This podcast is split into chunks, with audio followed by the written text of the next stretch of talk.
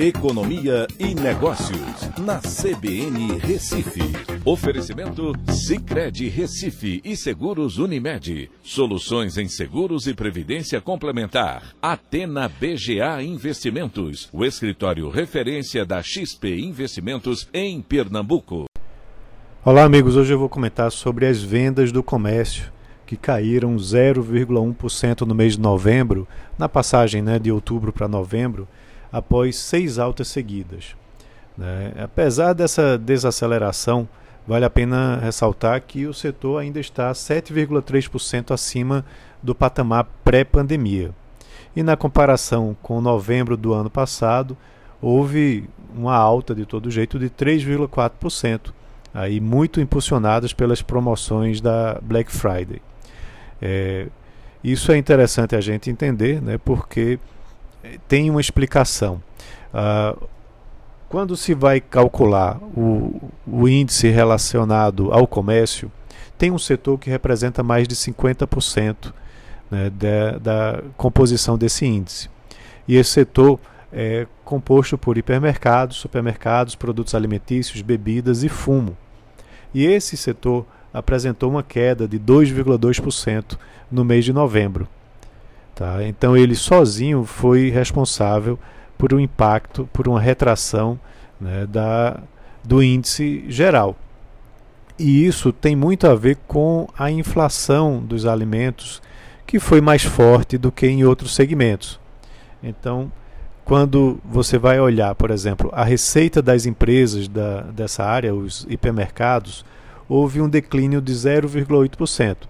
E a diferença entre a receita e o volume de vendas mostra um aumento dos custos, certo? Então, com isso, você tem aí uma, é, um impacto da inflação atrapalhando né, na demanda dos produtos desse setor, que representa muito no cálculo do índice.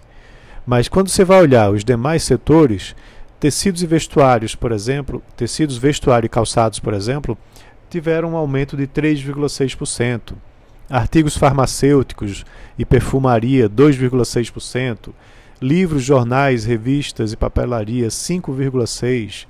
É, e quando você olha o varejo ampliado, que aí inclui material de construção, veículos, motos e partes, é, partes e peças, aí na parte de veículos teve um aumento, uma elevação de 3,5% é, enquanto que material de construção teve uma queda de 0,8%, provavelmente também impactada por conta da inflação desse setor.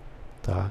Então, ah, há uma desaceleração, né, porque houve um crescimento bastante forte, empurrado aí pelo auxílio emergencial, né, depois né, daquele desastre que ocorreu aí no, nos meses de março e abril principalmente.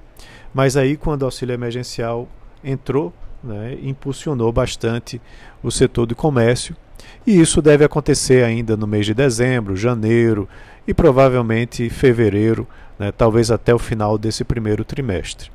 Claro que existe uma questão muito séria relacionada à retomada do número de casos e isso daí pode impactar casos do Covid, pode impactar é, mais até o setor de serviços, né, mas pode trazer alguma mudança também nas perspectivas com relação ao comércio, até porque agora não vai ter mais o auxílio emergencial.